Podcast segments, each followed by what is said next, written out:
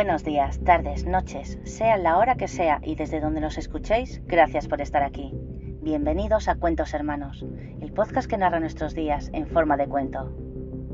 Iniciamos una nueva temporada con un formato distinto, uno más cercano contigo que nos escuchas y que compartes nuestras historias. Tras un año emitiendo semanalmente cuentos cortos y poemas en podcast, celebramos nuestro aniversario dándole un giro total a nuestra propuesta. Hoy os traemos el primer programa de Cuentos Hermanos, el podcast. Os habla Naima Luna, la voz de los cuentos hermanos, la voz de nuestros días, agradeciendo vuestro apoyo y para estar más cerca de vosotros. Comenzamos, sed bienvenidos.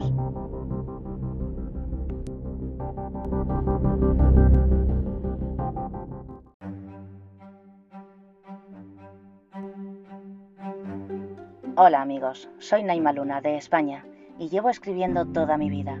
Hace unos años autopubliqué un libro de relatos cortos titulado Lamentos de un espejo roto, algunos de los cuales podéis encontrar en mi canal de YouTube La burbuja de Naima. Y ahora estoy aquí para presentaros más historias tanto mías como de los creadores del programa Cuentos Hermanos, que estoy segura disfrutaréis en cada uno de los episodios. Gracias por escucharnos. Hoy os traemos dos cuentos esperando sean de vuestro agrado.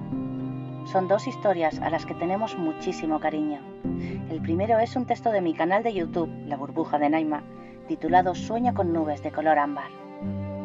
Para finalizar, tenemos un texto de Marco Solano, narrado por Yuneisi Siordia, titulado 23 de septiembre, un texto entrañable que narra la historia de amor perdido en el contexto del movimiento social revolucionario, Liga 23 de septiembre en México. Aquí comenzamos con este episodio especial de Cuentos Hermanos.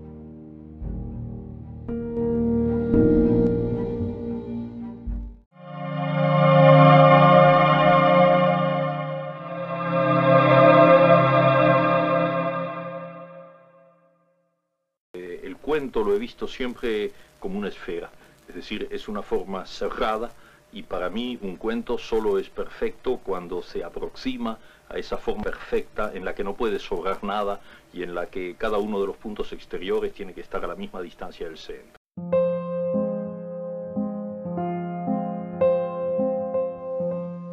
Miro por la ventana. El sol oculto entre las pálidas nubes, dota a estas de un color ambarino y real que cuesta dejar de mirar.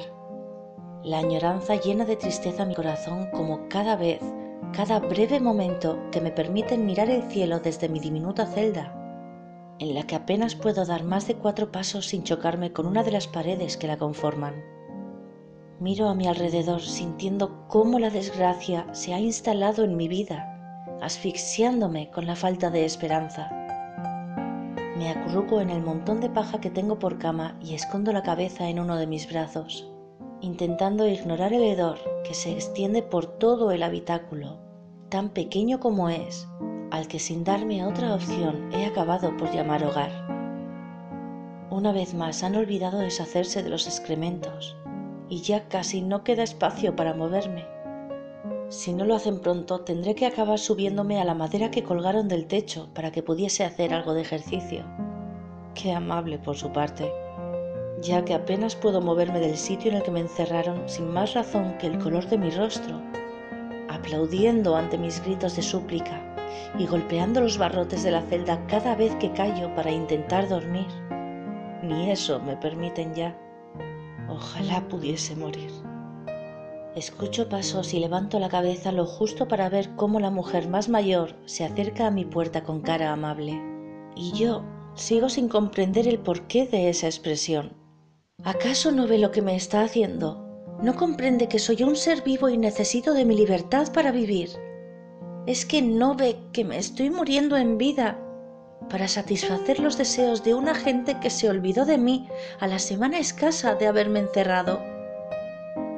Al fin parece que se va a dignar a limpiar mis desechos. Quizá así pueda volver a respirar de nuevo.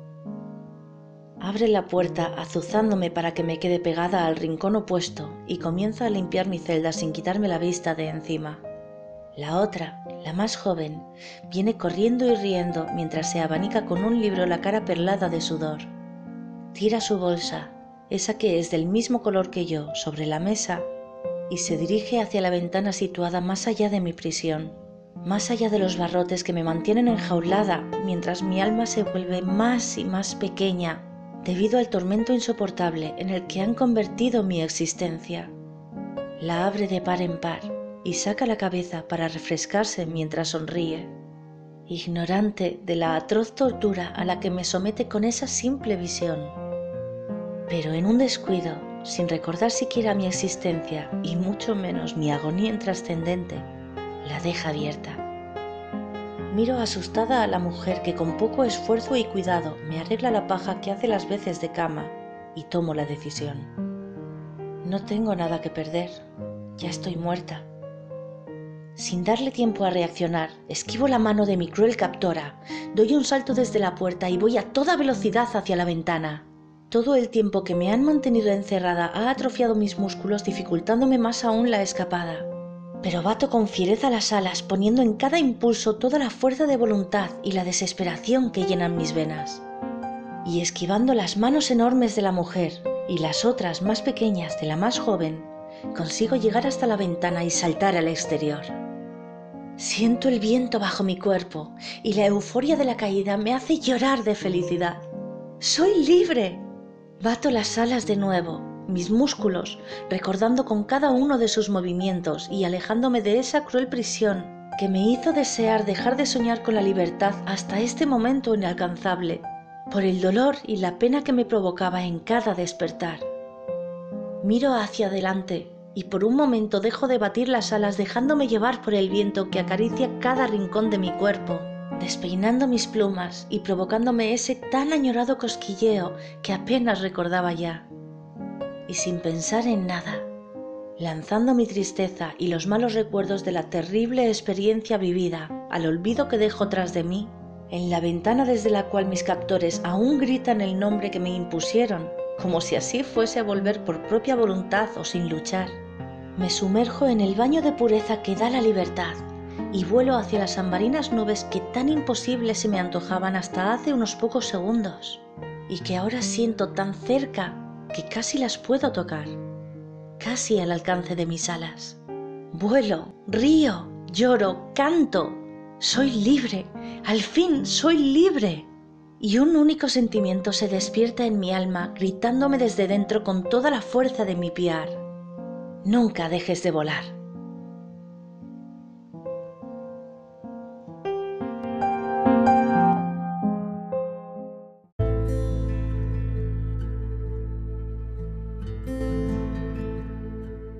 Cada día los gorriones comen, juegan, crían y dan vida a mi jardín. Cada día me dan un trocito de alegría para aguantar cada uno de mis días, por largo o difícil que vaya a ser. Son libres y con su sola presencia me liberan también a mí. Cuando escribí este relato no era por aves enjauladas o cualquier otro animal, sino por cada uno de nosotros, por todos aquellos que no tienen libertad por mucho que la busquen. Porque sí, a veces alguien tiene que dártela, lo sé, pero el resto de las veces, la mayor parte de las veces, tienes que buscarla tú mismo, porque la libertad no solo está al otro lado de la ventana, la libertad está en nuestro interior. Y siguiendo con el tema, a continuación os presentamos el cuento 23 de septiembre, escrito por Marco Solano con la voz de Yuneisi Siordia. La Liga 23 de septiembre fue una organización guerrillera mexicana cuyo objetivo principal era luchar por los ideales comunistas de la liberación del proletariado, la igualdad social, la destrucción de la burguesía y el establecimiento de un gobierno socialista en la nación.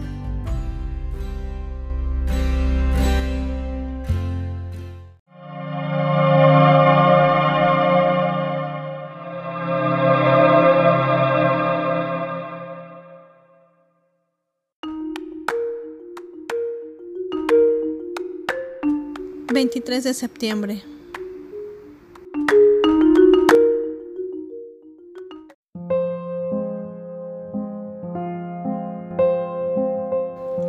Quizá fue como dormir juntos, pero a la distancia. Quizá fue como entregarlo todo, pero sin poner nada. Sin perder más que una parte de uno mismo. Sin ser visto, sin decir nada. Cada noche algo falta Basta con mirar a un costado. Se está solo, no está ni su almohada. Yace en otra cama, del lado opuesto, donde un cuerpo a medio erguir busca la otra parte, la otra almohada.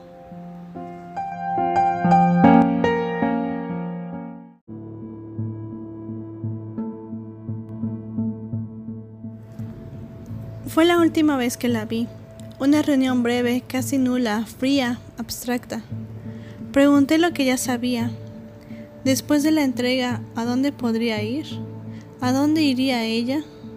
Se limitó a responder. Ya te lo he dicho antes, son pocos los lugares seguros. La ciudad está llena de ratas y ya no quedan alcantarillas.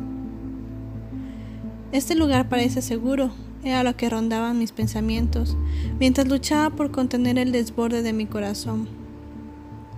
No me atrevía a decir nada al respecto. Ella solo me miraba. Parecía percibir mis pensamientos. Casi rompe en llanto cuando me dijo que la casa de madre ya no era un lugar seguro, pero que tampoco podría irse para no abandonarla. Ese sería como dejarla a su suerte, exponerla no más entregarla al gobierno en bandeja de plata para que la torturen. Era su madre y no un chivo expiatorio. No había nada más por hacer. Ella permanecería a su lado esperando ser descubiertas, esperando tortuosamente el final.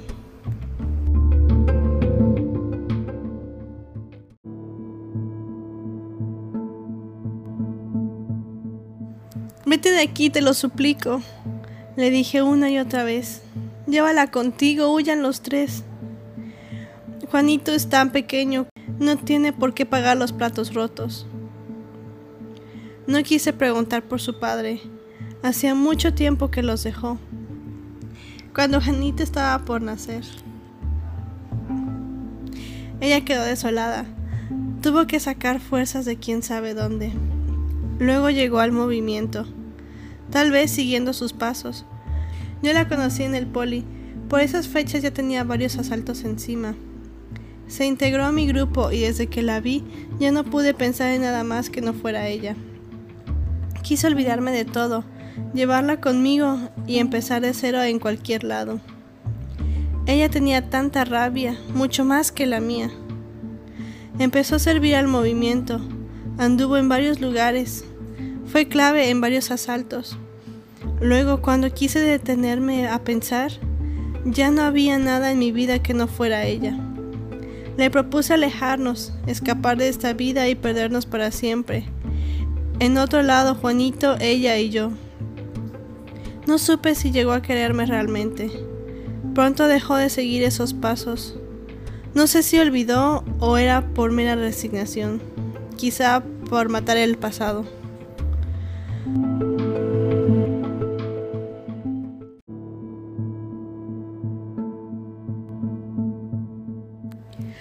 Un día lo que la trajo aquí ya no era lo que la encadenaba a nosotros.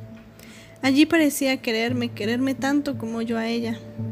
Otros días parecía despreciarme. Luego simplemente parecía quererme como a un hermano.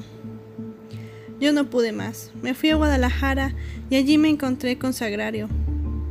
Esos días me sirvieron para olvidar. Luego, al paso de los años, volví a la Ciudad de México sin saber de ella, sin querer saber más de ella. Entonces volvió. Me quiso un ratito y luego ya no.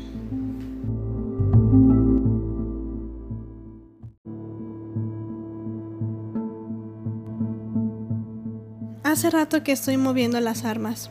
Los destinos siempre cambian. Aún así, sospecho que alguien me sigue los pasos. En ocasiones siento que me respira en la nuca, algunas veces lo he soñado, voy en un tren o en los vagones del metro. Siempre es distinto el escenario, viene hacia mí.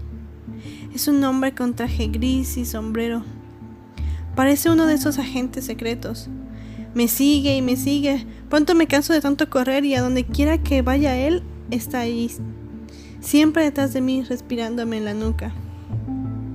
Finalmente me alcanza. No escucho el disparo, solo siento mi panza caliente. Me reviso y descubro una fuente de sangre, mi ropa manchada y un hueco de bala en el costado de mi abdomen. Me salen las lágrimas, me invade el miedo y la desesperanza. Me siento al pie de un árbol gigante y escapa mi vida. Casi puedo sentirlo. Poco a poco se escapa mi aliento. Sigo consciente pero de otra forma, una difícil de decir. Cuando casi me pierdo en la nada, en ese instante despierto. Mi cuerpo está cubierto de sudor. Me siento empapado, hecho una sopa. Ardo en fiebre y me cuesta respirar. Luego pienso en ella con infinita tristeza, en lo frágil de nuestras vidas y lo difícil que es escapar de nuestros propios errores, de lo infinito del pasado y de la condena perpetua en la que no sé siquiera si vivimos, morimos o nos queremos.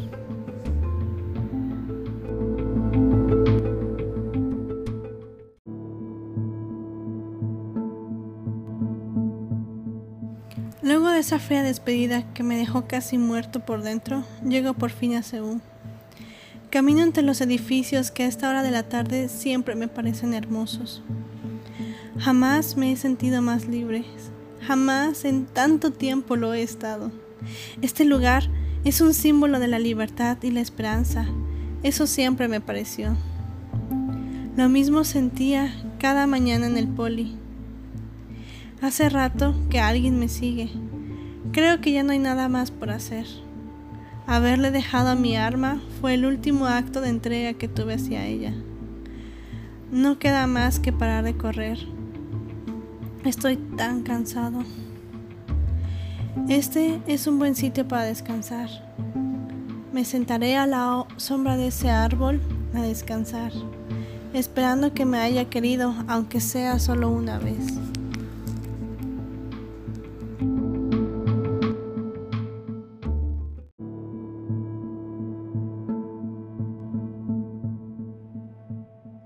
Aquí terminamos con este viaje, un viaje a través del cuento, esperando que estas historias hayan sido de vuestro agrado y que las hayáis disfrutado tanto como nosotros. Nos despedimos. Esperamos que nos acompañéis en el siguiente episodio de Cuentos Hermanos, el podcast que narra nuestros días en forma de cuento.